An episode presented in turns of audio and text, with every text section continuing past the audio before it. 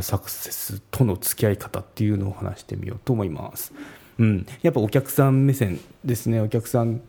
としてその、まあ、なんかソフトウェアをサブスクで会社で取ってますよ。った時に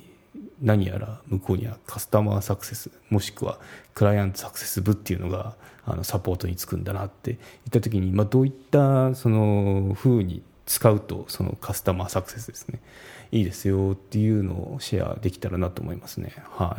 い。うん。まあサポートとは違うよっていうのを念頭に入れておくといいと思いますね。おそらくあの別料金になってると思うんですよ、普通に。あの年間いくらっていうので購読しませんかみたいな感じに、まあ、それそう面白いのがカスタマーサクセスサービス自体もサブスクっていうような あのそうでなければ普通のカスタマーサポートになりますよっていうようなあのやり方でやってましたね、うちは。はあ、っていう時に、まあ、別に何もしなくてもその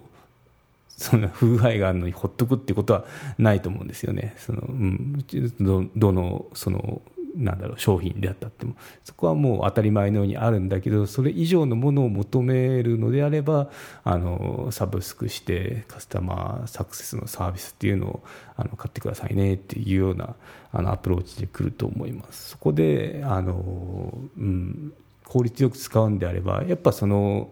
なんでソフトウェアを導入したかですよね。うん、別に何だろうその業界で有名なソフトウェアだからあの導入したってあのしてなんか最新のそのもの取り入れましたどやっていうようなのがあの企業の目的ではもちろんないわけでそれを使っていかにこう業務を効率化してでビジネスを加速させるかって、まあ、そこだと思うんで、うん。でも、そういった付け方っていうのをしないともったいないよって高いお金を払っちゃってるよってことになっちゃうんであのなっちゃいますよね。何が言いたいんだって感じですけど。そう。なんで気をつけなきゃいけないとこですよね、うん、で、まあ、どういったパターンがいたかなっていうのを思い出すと、うん。まあ、これ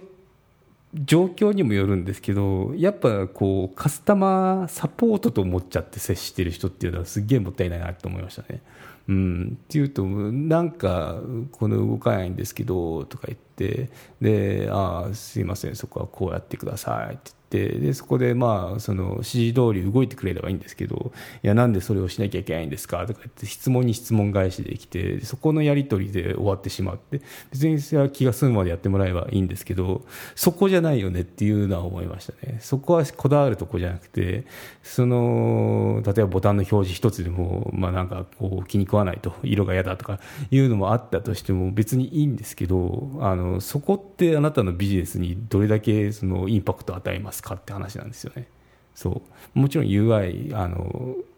見直しただけでその操作性が向上して良くなりましたっていうようなのはあのいろんな研究がなされててそのなんだろう